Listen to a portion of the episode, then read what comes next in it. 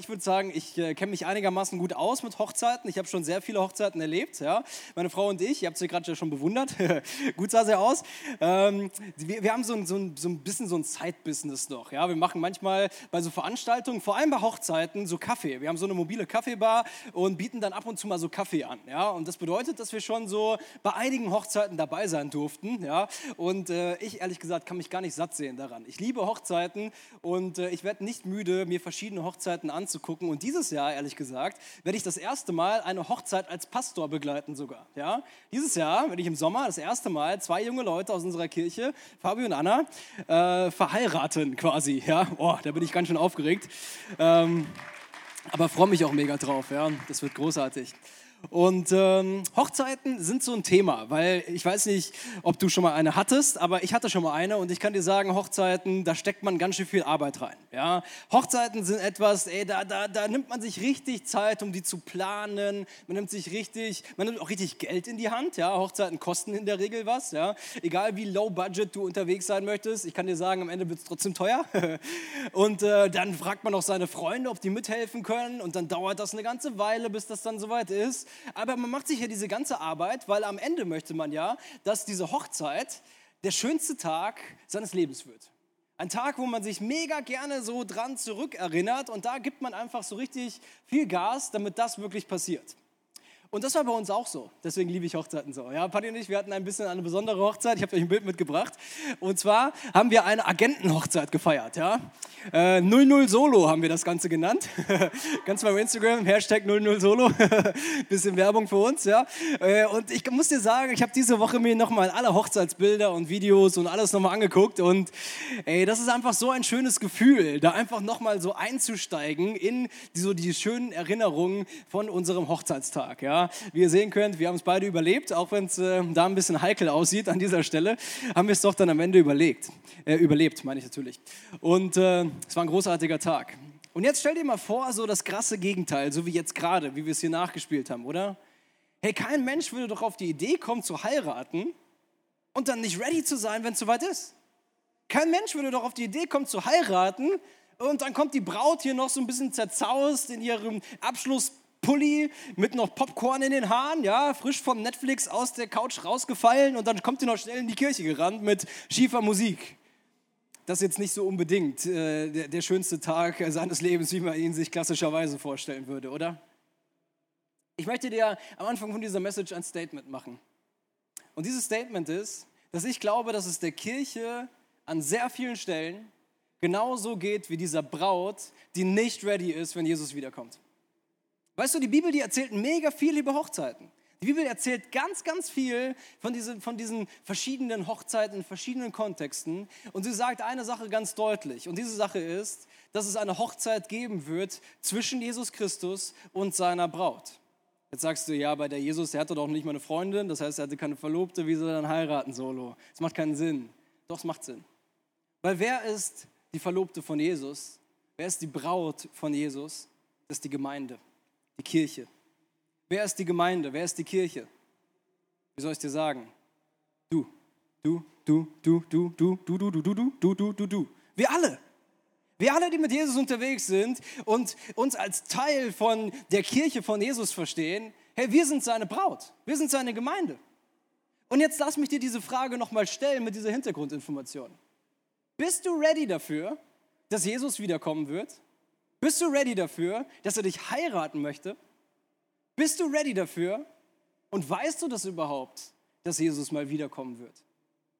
Hey, für mich eine mega herausfordernde Frage, mega herausfordernde Message. Weil die Realität in meinem Leben, das muss ich dir ganz ehrlich sagen, ist manchmal nicht, dass ich ready bin für Jesus. Ist manchmal nicht, dass ich damit rechne, dass es jeden Moment so weit sein könnte, wie in einem Theaterstück, oder? Wann ist denn die Hochzeit? Ja, entweder nächstes Jahr oder im halben Jahr oder vielleicht auch morgen. Keine Ahnung, keiner von uns weiß, wann es soweit ist.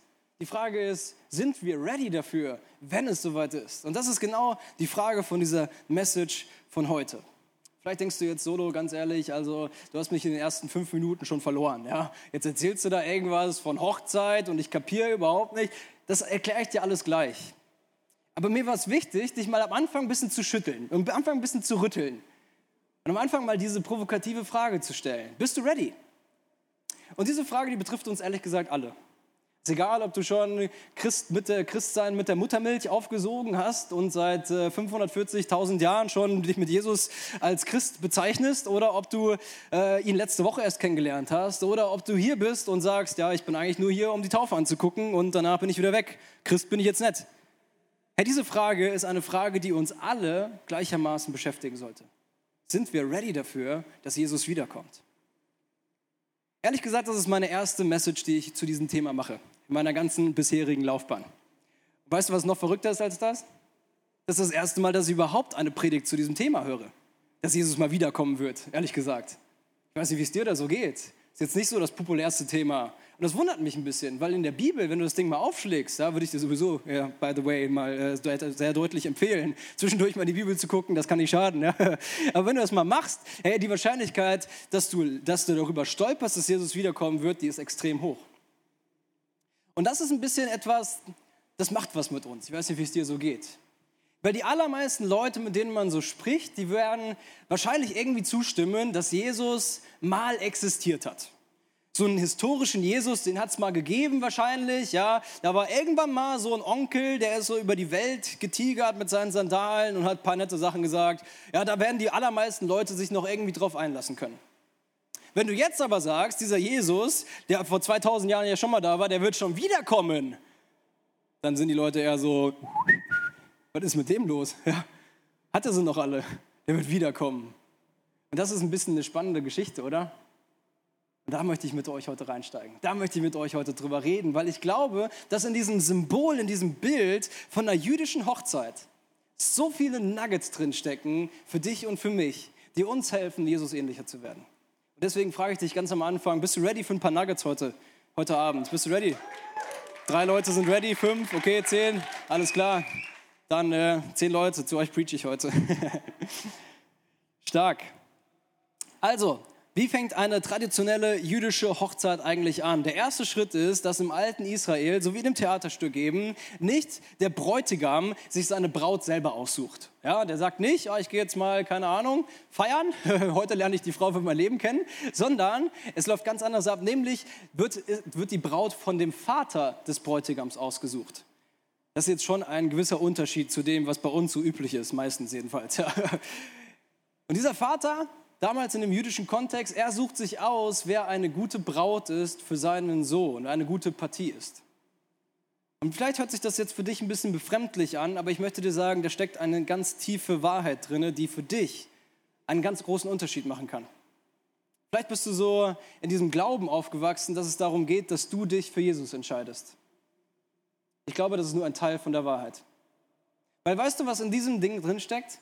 Da steckt drin, dass längst bevor die Braut, also du und ich, irgendwas mit dieser ganzen Hochzeit zu tun haben, der Vater im Himmel schon längst ein Ja hat für dich. Wusstest du das?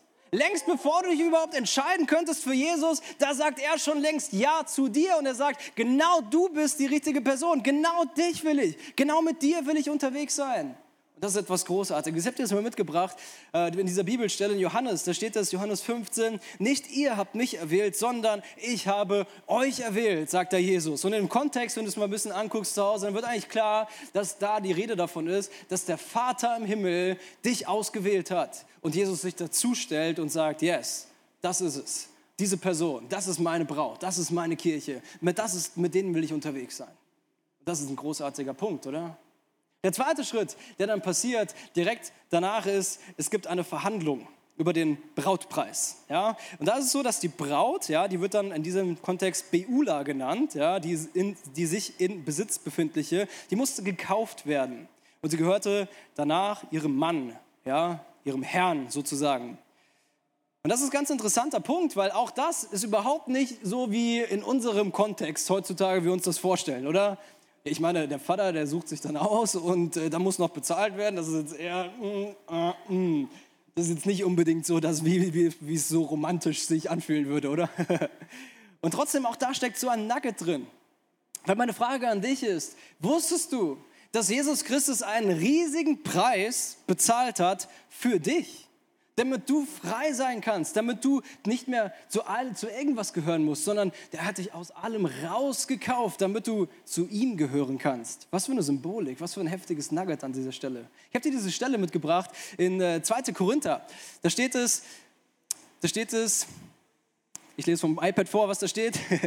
1. Korinther, Entschuldigung, da heißt es, Christus hat euch freigekauft, ihr gehört jetzt allein zu ihm. Lasst euch nicht wieder vom Menschen versklaven. Christus, Jesus Christus hat dich freigekauft und hat einen sehr hohen Preis bezahlt für dich und er verspricht, für dich zu sorgen. Krass. Und soll ich dir noch was sagen? Immer noch hast du nicht Ja zu ihm gesagt.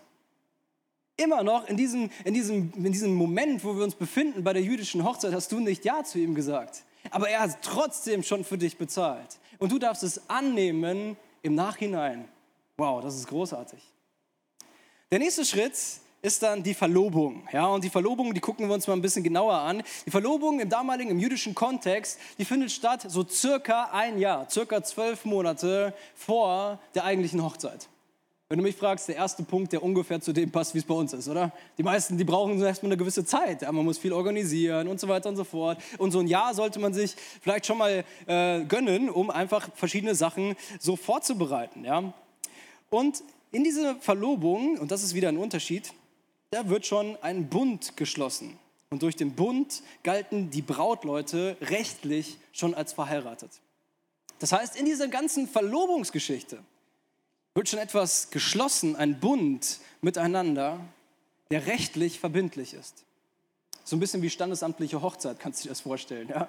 Man ist schon mal rechtlich verheiratet und dann kommt die Kirche noch hinterher quasi. Und an dieser Stelle steckt auch wieder ein Nugget drin. Weißt du was? Dieser Bund, und wir sprechen immer noch vom Ehebund, hast du vielleicht schon mal gehört. Was ist eigentlich ein Bund? Ein Bund ist etwas ähnliches wie ein Vertrag. Bei einem Vertrag geht es mir aber darum, das Beste für mich rauszuholen. Bei einem Bund geht es darum, das Beste für den anderen rauszuholen. Und jetzt lass, ich mich, lass mich dir an dieser Stelle mal diese Frage stellen. Wie geht es dir gerade in deiner Ehe, wenn du vielleicht gerade verheiratet bist? Ist dir das noch klar, dass du deinem Partner oder deiner Partnerin versprochen hast, das Beste rauszuholen, nicht für dich selbst, sondern für den anderen oder die andere? Weißt du das eigentlich noch? Erinnerst du dich noch an dieses Versprechen? Weil wenn du mich fragst, ich persönlich glaube, dass die Ehen in unserem Land anders aussehen würden, wenn das die Realität wäre, wo sich Leute bewusst von wären. Weil ich, was ich beobachte, ich will keinem zu nahe treten, ja, und mir geht es selber manchmal so, dass man so schnell ist, einfach zu gucken, was brauche ich jetzt, was wird mir jetzt gut tun, was ist mein Lieblingsessen, der Rest ist mir egal, den ganzen anderen Fraß kannst du selber, du weißt, was ich meine, ja. Hey, aber wie anders wird es aussehen, oder? Wenn wir uns fragen würden, hey, ich trete einen Schritt zurück und ich frage mich, hey, wie kann ich heute für dich etwas tun? Was, wie kann ich dich unterstützen? Was brauchst du gerade von mir? Ist schon ein Unterschied, oder? Hey, und das ist etwas, das steckt da drin. Schon in, diesem, in dieser Verlobung schließen diese beiden einen Bund miteinander und dieser Bund ist dann auch verbindlich. Dann kommt es zu einem Ehevertrag. Ja, und in diesem Ehevertrag, da wird der Brautpreis geregelt und die Braut wird bereits in einen neuen Status gehoben. Ja, und in diesem Zusammenhang verspricht der Bräutigam, für seine Braut zu arbeiten und sie umfassend zu schützen. Und die wieder an dieser Stelle meine Frage, weißt du das eigentlich? Dass Jesus für dich arbeitet und dass Jesus versprochen hat, dich zu beschützen, weil du ihm wichtig bist, weil er ein Ja für dich hat. Der nächste Schritt ist dann endlich die Zustimmung der Braut. Erst an dieser Stelle sagt die Braut, ja, möchte ich auch. Ja? Bis dahin war alles auf der Seite vom Bräutigam oder von seinem Vater. Das ist mega krass. Und die Frage an dieser Stelle, die ich dir stellen möchte heute, jetzt in diesem Moment, hast du eigentlich schon mal Ja gesagt zu Jesus? Alles, was er dir anbietet, habe ich dir gerade gesagt. Wenn du mich fragst, sehr verlockendes Angebot. Aber die Frage ist, hast du eigentlich schon mal Ja gesagt zu ihm? Hast du das eigentlich schon mal angenommen? Hast du eigentlich schon mal gesagt, yes, das möchte ich? Ganz am Ende von der Message hast du die Möglichkeit dafür. Jetzt klär dir das dann nochmal mit so vier Symbolen. Hey, und wenn du das bist heute Abend, ich würde es lieben, mit dir so ein Gebet zu sprechen, wo du Ja sagen darfst zu diesem Jesus. Wenn dann die Braut Ja gesagt hat, dann passiert als nächstes, dass dieser Bund besiegelt wird. Und dieser Bund wird besiegelt mit einem speziellen Symbol, nämlich mit einem Glas Wein. Jetzt wird's gut, wenn du mich fragst. Ja, ich stelle mir so einen lieblichen Weißwein vor. Ja, ist mein Lieblingswein. Aber äh, Side Information. hey, und dann, dann stoßen sie miteinander an und durch dieses gemeinsame Trinken aus dem Kelch wird dieser Bund besiegelt. Wenn du jetzt aufgepasst hast und vielleicht schon ein paar Jahre im christlichen Business unterwegs bist, dann wirst du merken, oh krass, da steckt ja was drinne, was für uns manchmal ganz normal ist, nämlich dass wir Abendmahl miteinander feiern, oder? Und ich finde es so cool, dass Jesus sich genau darauf beruft. Und er sagt, das ist der Bund, den ich mit euch schließe. Und das ist genau ein, ein Bezug auf das, was passiert zwischen einem Mann und einer Frau, wenn sie heiraten. Sie beschließen diesen Bund mit diesem Kelch von Wein. Als nächstes passiert wieder so ein rituelles Symbol, nämlich passiert etwas, das heißt im jüdischen Kontext Mikvah. Ist eine rituelle Waschung. Die Braut, bevor sie dann, äh, bevor dieses Verlobungszeremoniell dann vorbei ist, wäscht sich, ja, auf eine zeremonielle Art und Weise. Und das ist so ein bisschen, kannst du mal hier vorne hingucken. Ich weiß nicht, ob dir das schon auffällt, was worauf ich hinaus will. Ja? Aber es könnte ja sein, dass das auch wieder ein Bezug auf das ist, was du mit Jesus erleben kannst. Und meine Frage an dich ist, bist du schon getauft, ja oder nein? Heute lassen sich sieben Leute taufen und gehen diesen Schritt. Was ist die Taufe? Die Taufe ist ein äußeres Zeichen dafür etwas, was ich innerlich schon längst beschlossen habe, nämlich ich möchte zu diesem Jesus Christus gehören. Ich habe Ja zu ihm gesagt. Ich bin in diesen Bund mit ihm eingetreten und als Zeichen dafür, dass alle Leute das um mich herum sehen, da steige ich in dieses Wasser und ich lasse mich waschen. Ja, mega cool. Wenn du das noch nicht gemacht hast, kein Problem. Ja, meld dich an. Wenn du möchtest, bauen wir das Becken nächste Woche wieder auf. Habe ich keinen Schmerz mit, das sage ich dir. Als nächstes gibt es Geschenke. Das ist auch etwas sehr Positives. Ja. Und zwar beschenkt wieder der Bräutigam seine Braut. Und die Art und Weise der Geschenke, die der Bräutigam seiner zukünftigen Braut macht, die sagt etwas aus über ihn selbst. Je wertvoller das Geschenk ist, was der Bräutigam seiner Braut schenkt, desto mehr sagt er, wie viel sie ihm bedeutet. Ist eigentlich logisch, gell? Und hat so einen, so einen materiellen Hintergrund einfach an dieser Stelle, ja? Hey, und da auch. Jesus hat ein riesiges Geschenk für dich. Ich weiß nicht, ob du es weißt. Jesus hat dir den Heiligen Geist geschenkt. Jesus hat etwas gegeben, was sehr kostbar ist, wo tausende Jahre Menschheitsgeschichte nur ein paar sehr ausgewählte Leute Zugriff drauf hatten. Plötzlich sagt er, ich möchte, dass du es hast, weil ich habe mich für dich entschieden. Das ist krass. meine Frage an dieser Stelle ist einfach, hast du schon dieses Geschenk angenommen vom Heiligen Geist? Wenn nicht, am Ende von der Message werde ich beten. Hey, und du kannst einfach dieses Gebet für dich mitsprechen, weil ich mir so wünsche, dass der Heilige Geist Realität ist in deinem Leben, weil ich kann dir von ganzem Herzen sagen, es ist ein echter Gamechanger. Und dieses Geschenk was der Bräutigam seiner Braut macht, was Jesus dir machen möchte, das ist dieser Heilige Geist und der macht echt einen Unterschied. Das alles, was ich jetzt erklärt habe, ist Realität, jetzt in diesem Moment. Jesus Christus und die Braut, du und ich, wir sind wie verlobt gerade miteinander.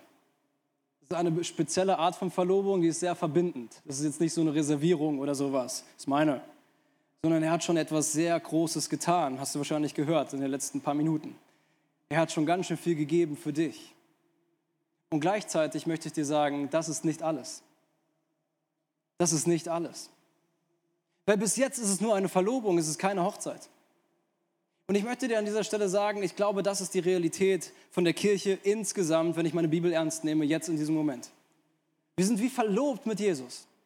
Und er hat schon so viel gegeben für uns. Und manche haben schon ihr Ja gegeben. Manche haben sogar schon Abendmahl gefeiert. Manche haben sich sogar schon taufen lassen. Und wir sind unterwegs in diese Verlobungszeit mit Jesus.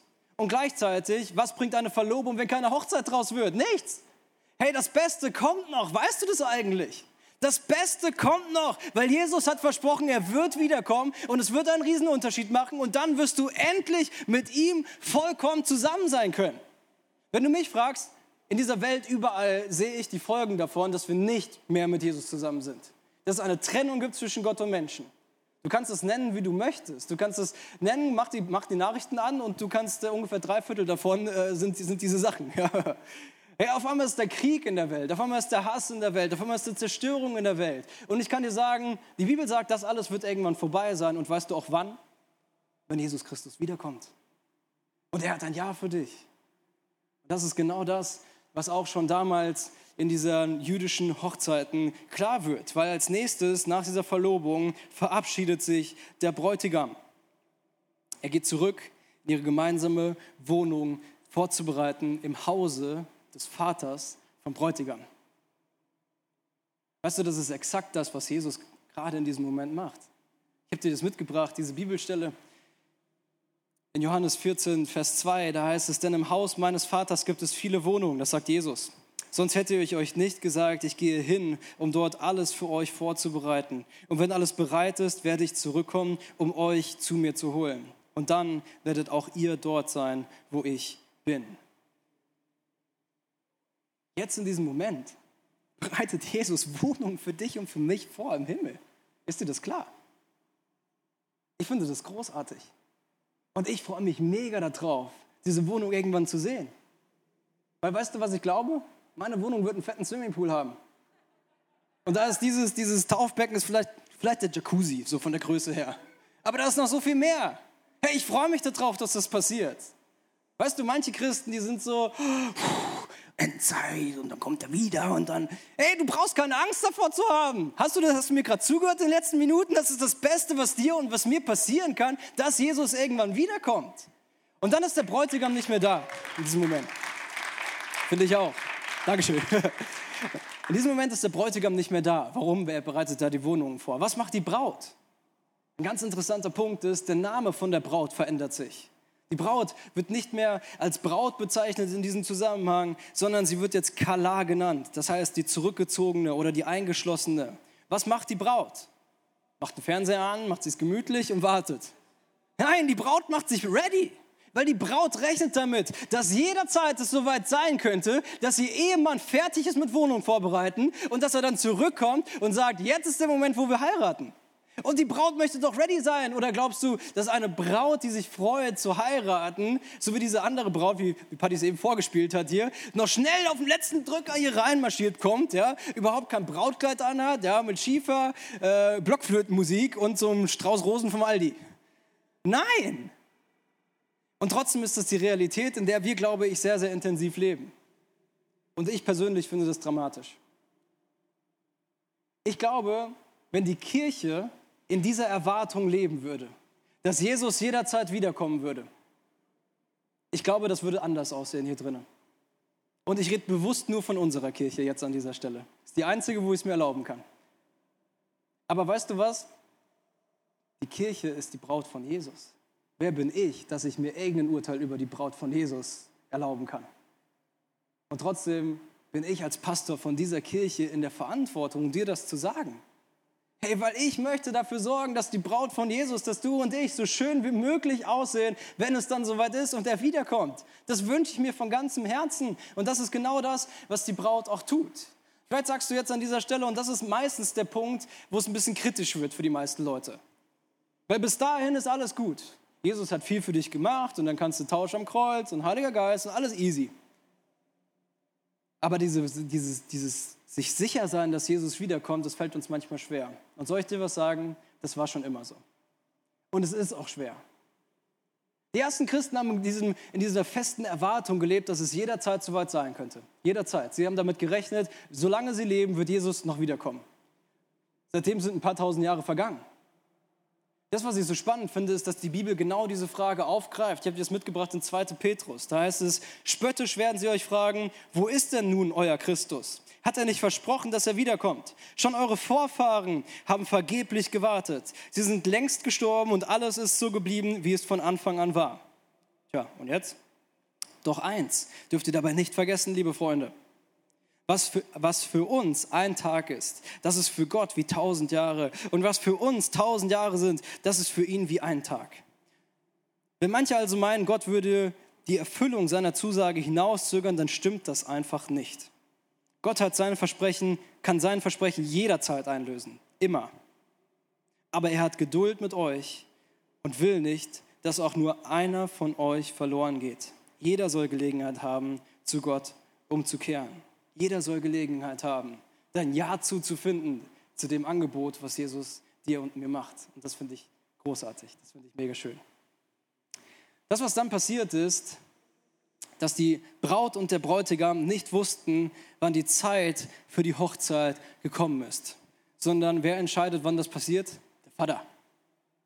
Und ich habe dir mal äh, diese Bibelstelle mitgebracht, wo Jesus exakt das Gleiche sagt, wann er wiederkommen wird. Ja? Matthäus 24, Vers 36, und doch weiß niemand, wann das Ende kommen wird. Keiner. Nicht mal die Engel im Himmel. Und ja, noch nicht einmal der Sohn. Den Tag und die Stunde kennt nur der Vater. Weißt du, wenn irgendjemand dir sagt, nächstes Jahr, 2. April 2023, da ist es soweit, da kommt der Jesus wieder. Sie sagen, ja, sorry, das glaube ich dir nicht. Warum? Weil du kannst es nicht wissen, nicht mal Jesus weiß das, wenn er wiederkommt, ja. Aber eins wissen wir, er wird wiederkommen. Wann es soweit ist, das entscheidet Gott und ich glaube, dass er eine gute Entscheidung treffen wird, ganz persönlich, ja. Letzter Punkt, der Bräutigam kommt dann meistens kurz vor knapp, kurz vor Mitternacht. Vielleicht kennst du diese Geschichte in Matthäus, ich glaube 25 oder 27, 25. Das ist diese Geschichte, wo Jesus von diesen jungen Frauen erzählt, die aufpassen sollen und plötzlich geht ein paar das Öl aus. Ja, kannst du zu Hause nochmal nachgucken, äh, haben wir jetzt gerade an dieser Stelle nicht die Zeit für. Und der Punkt ist einfach, dass wir so oft in unserem Leben das Gefühl haben, dass Gott zu spät kommt. Vielleicht kennst du diese Situation, wo du betest für diese eine Sache seit die ganze Zeit und es muss jetzt was passieren und so weiter und so fort. Und du fragst dich, hä? Gott, warum machst du nichts? Warum greifst du nicht einfach ein? Was passiert hier? Weißt du, es gibt diesen Spruch und ich finde ihn sehr wahr. Gott kommt immer spätestens rechtzeitig. Und ich habe das tausende Male erlebt in meinem Leben. Würde ich es mir anders wünschen? Ja. Werde ich Jesus irgendwann fragen, warum er nicht manchmal ein bisschen früher sein hätte können? Ja. Und trotzdem glaube ich ihm, dass er rechtzeitig da sein wird. Das heißt, wann wird er wieder so kommen? Keine Ahnung. Aber ich vertraue Gott darauf, dass es ein guter Moment ist, wenn er wiederkommt. Jesus wird wiederkommen. Die Frage ist, die habe ich am Anfang ja schon mal gestellt, ist die Braut ready für ihn? Bist du ready dafür, dass Jesus wiederkommt? Und was heißt das eigentlich, ready zu sein? Und ich möchte mit dir noch mal ganz kurz einsteigen in einen sehr praktischen Teil, wo du mitnehmen kannst, wie du dich ready machen kannst, ganz konkret. Und weißt du, bei jeder Hochzeit ist es ja so, dass es dieses Getting Ready gibt. Vielleicht kennst du das, ja. Wenn du Hochzeitsfotos anguckst, dann gibt es immer diese Fotos vor der Hochzeit, wo die Braut noch fertig gemacht wird, ja. Letzten Lippenstiftzüge und dann zit, hinten der Reißverschluss kurz noch zu und so, ja, was man alles so macht. Kling, kling, mit dem Champagner angestoßen, ja. Dieses Getting Ready. Und das ist genau das, was ich mir für dich wünsche. Dass du wunderschön gestylt und ready sein kannst für deinen Ehemann, für Jesus. Ich merke, für die Frauen ist es alles ein bisschen einfacher, sich in dieses Bild reinzuversetzen, gell? Aber Jesus hat uns das ja zugetraut, hat so ein bisschen Männer mit Kreativität gesegnet, ja, damit wir uns das auch vorstellen können. Ja, ich habe dir fünf Punkte mitgebracht, ja, wie du ganz konkret dich ready machen kannst für Jesus. Du darfst die gerne abfotografieren, äh, weil ich glaube, dass sie sehr hilfreich sein können für dich. Ich gehe auch dafür an die Seite. Der erste Punkt heißt, lebe in einer Erwartungshaltung. Ich persönlich gehe davon aus, dass wenn du in dieser Erwartungshaltung lebst, dass das Beste noch kommt. Jesus noch wiederkommen wird, es einen massiven Einfluss haben wird auf dein Leben. Weißt du, einer der Werte unserer Kirche ist begeistert. Wir sind begeistert. Das merkt man manchmal. Ja. Und ich sage dir eins, ich glaube, es ist so viel einfacher, von Herzen begeistert zu sein, wenn man weiß, dass das Beste noch kommen wird. Dass das, was wir jetzt erleben, nur ein Vorgeschmack ist auf das, was Gott noch für dich hat. Und ich wünsche dir das, dass du von Herzen begeistert sein kannst, weil du dich entscheidest, in eine Erwartungshaltung zu leben. Dass egal wie deine Lebenssituation gerade aussieht, Gott ist noch nicht fertig damit, sondern da kommt noch was. Der zweite Punkt heißt, setz deine Prioritäten richtig. Wir sind gerade als Kirche ähm, in einem Jahr unterwegs und wir haben dieses Jahr unter ein Motto gesetzt. Und dieses Motto heißt Kingdom Come. Und wir haben einen Jahresvers über dieses Jahr gestellt. Der steht in Matthäus 6, Vers 33. Da heißt es, such aber zuerst nach dem Reich Gottes und nach seiner Gerechtigkeit. Und dann kommt ein Versprechen. Dann wird euch alles andere dazugetan werden. Das bedeutet mit anderen Worten, die Bibel sagt, wenn du deine Prioritäten richtig sortierst, dann wird Gott sich um alles andere kümmern in deinem Leben. Ich wünsche mir so sehr, dass du das erlebst. Wenn übernatürlich Gott eingreift und alles, wo du denkst, wie soll das jetzt werden, plötzlich wird. Das sind krasse Momente. Setz deine Prioritäten richtig. Der dritte Punkt heißt, werde Jesus ähnlicher oder auch gehe Next Steps. Ich liebe diese Kultur, die wir haben in unserer Kirche. Weil wenn du mich fragst, ich habe schon so viele Jüngerschaftsmodelle äh, mal gehört, ja, wie man Jesus ähnlicher werden kann, was alles so ist und so. Und dann habe ich mir schon so oft was vorgenommen, ja, so einen halben Marathon zu laufen. Ja. Nächstes Jahr im Frühling, da will ich so sein wie Jesus, dann will ich fertig sein. Ja, und dann, ey, es dauert keine zwei Minuten, habe ich schon wieder aufgehört, weil es so äh, unrealistisch ist. Und weißt du, was mich begeistert? In einer Kirche zu sein, wo man einfach einen Schritt nach dem anderen auf Jesus zugehen darf. Ich muss dir nicht sagen, was in zehn, zehn Schritten passiert. Ich kann dir aber sagen, was ist mein Schritt jetzt in diesem Moment? Was ist der eine Schritt, den ich heute gehen möchte? Und ich wünsche dir, dass, dass du es ausprobierst, jetzt in dieser Message. Was ist der eine Schritt, den du gehen wirst, Tag heute? Ich habe dir ein paar genannt, die du gehen könntest. Der nächste Punkt heißt, lebe einen VIP-Lifestyle. VIP steht für Very Important Person. Wer sind Very Important Persons für dich in deinem Leben? Ich glaube, es sind vor allem die Leute, die Gott dir persönlich aufs Herz gelegt hat. Weißt du, das ganz grundsätzlich, wenn du mit Jesus unterwegs bist, dann geht es nicht mehr so sehr um dich. Wusstest du das? Dann ist das schön und gut, dass du Schritte machst und dass du vorankommst und dass du ein gutes Gebetsleben hast und so weiter und so fort. Aber weißt du, was viel wichtiger ist? Die Leute um dich herum.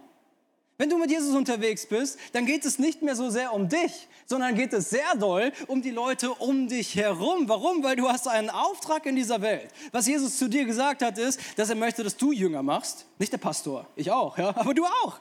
Dass du taufst, und ich liebe das, dass wir immer einen Leiter mit in das Taufbecken reinnehmen. Weil ich möchte nicht derjenige sein, der tauft. Es wäre doch schlimm, wenn alle Leute, die wir taufen, immer nur von mir erwarten würden, dass ich für sie unterwegs bin. Aber nein, sondern wir sagen, hey, wir wollen, dass, der, dass, dass wie ein geistlicher Begleiter da ist für jede Person, die getauft wird.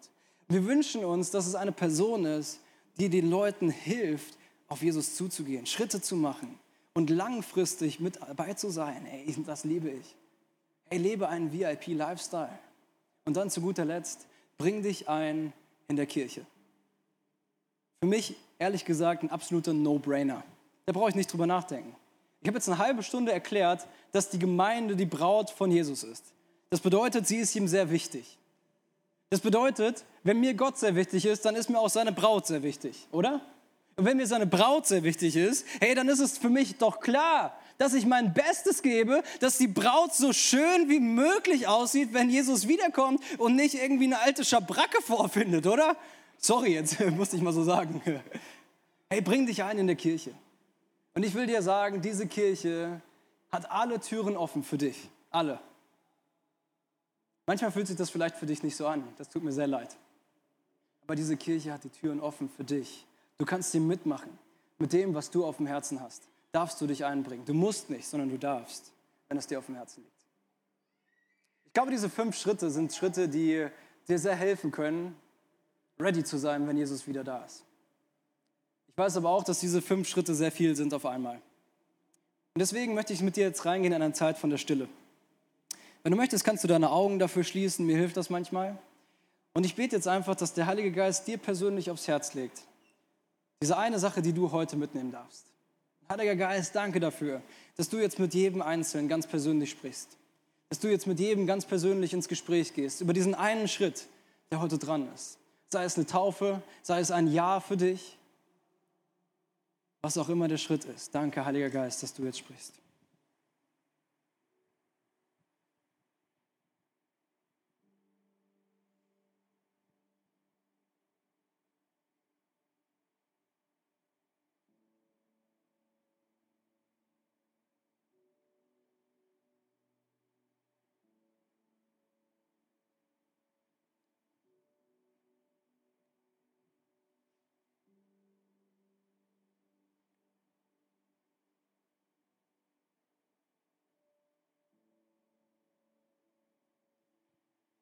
Vielleicht hilft es dir manchmal, dir Sachen vorzustellen. Mir hilft das ganz oft. Vielleicht kannst du kurz in diesem Moment drinnen bleiben. Du kannst die Augen gerne geschlossen halten.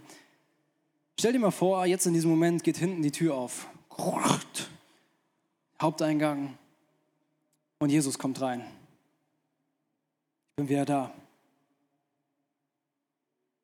Wie fühlt sich das an für dich? Was ist der erste Gedanke, der hochkommt? Du darfst alles mal zulassen einfach. Es gibt nichts falsch und nichts Richtiges. Ich wünsche dir, dass du jetzt mal so ganz ehrlich werden darfst, für dich ganz persönlich. Wie fühlt sich das an? Freust du dich? Jesus, endlich. Oder sagst du vielleicht, boah, ich hätte mir gewünscht, dass ich noch Zeit hätte, dieses eine Thema noch für mich zu klären. Das eine Thema, ich weiß, das steht zwischen uns, Gott, und äh, puh, jetzt stehst du da. Du weißt ja genau, was Sache ist. Vielleicht sagst du auch, ja, also ich kann mir das gar nicht vorstellen. Jesus wiederkommen, ich kenne den ja noch gar nicht. Wie soll, wie soll ich mir jetzt vorstellen, dass er wiederkommt? Ja, wie, dass er hier im Raum ist? Puh, fällt mir schwer. Ich weiß nicht, was dein Schritt ist für heute. Aber ich weiß, dass ich mir von ganzem Herzen wünsche, dass du diesen einen Schritt zugehst auf Jesus, wie auch immer der für dich aussieht. Ich habe dir das vorhin versprochen, dass ich dir am Ende von dieser Message die Möglichkeit gebe, Ja zu sagen zu deinem Jesus. Und wenn du das heute merkst, wenn du heute Abend merkst, ja, da klopft Gott wie an an deinem Herzen, dann möchte ich kurz mit dir beten. Ich möchte dir kurz erklären, was das bedeutet anhand von diesen vier Symbolen. Das erste Symbol ist das Herz. Und dieses Herz steht dafür, dass Jesus, wenn er über dich nachdenkt, seine Gedanken geprägt sind von Liebe und von sonst nichts. Wenn Jesus über dich nachdenkt, wenn er an dich denkt, dann sind seine Gedanken voller Liebe. Da ist keine Ablehnung, da ist kein Vorwurf, das ist nichts als Liebe, wenn er an dich denkt. Die Realität von dir und mir ist trotzdem an vielen Stellen, dass wir manchmal an Stellen abbiegen, in Situationen Entscheidungen treffen unseres Lebens, wo wir uns hinterher fragen, wie konnte das passieren? Wo wir uns wie in Sackgassen wiederfinden unseres Lebens und uns fragen, wie komme ich hier wieder raus? Dafür steht das dritte Symbol, das ist das Kreuz. Das Kreuz steht dafür, dass egal wie groß der Bock ist, den du geschossen hast, egal wie heftig die Sackgasse ist, in der du dich befindest, das Kreuz ist größer als das. Dieses Kreuz hilft dir, aus diesen Situationen deines Lebens umzukehren, zurück auf diesem Weg, der zum Leben führt. Und an dieser Wahrheit, da kannst du dich festmachen. Die hält dich in den Situationen deines Lebens, wo du es brauchst. Dafür steht dieser Anker. Wenn du mich fragst, wir brauchen gerade in dieser Situation, in der wir uns befinden, ich kenne deine Situation noch nicht mal persönlich. Wenn ich nur die Nachrichten anmache, dann sehe ich, warum wir dieses Kreuz brauchen. Und ich bin so dankbar, dass es mir Sicherheit gibt. Dass es mir hilft, bestimmte Dinge einzuordnen, die so passieren in unserer Welt. Weil ich diese Hoffnung haben darf, dass das Beste noch kommt. Dass es nicht so bleibt, wie es jetzt ist. Hey, wenn du das bist, wenn du dieses Gebet heute Abend sprechen möchtest, wenn du Ja sagen möchtest zu Jesus, dann lass uns gemeinsam beten. Du kannst einfach mir nachbeten, du kannst auch deine ganz eigenen Worte benutzen, ist gar kein Thema. Ja? Hey, aber wenn du das bist, dann kannst du jetzt gerne mit mir beten. Jesus, ich kehre heute um zu dir. Ich sage Ja zu dir.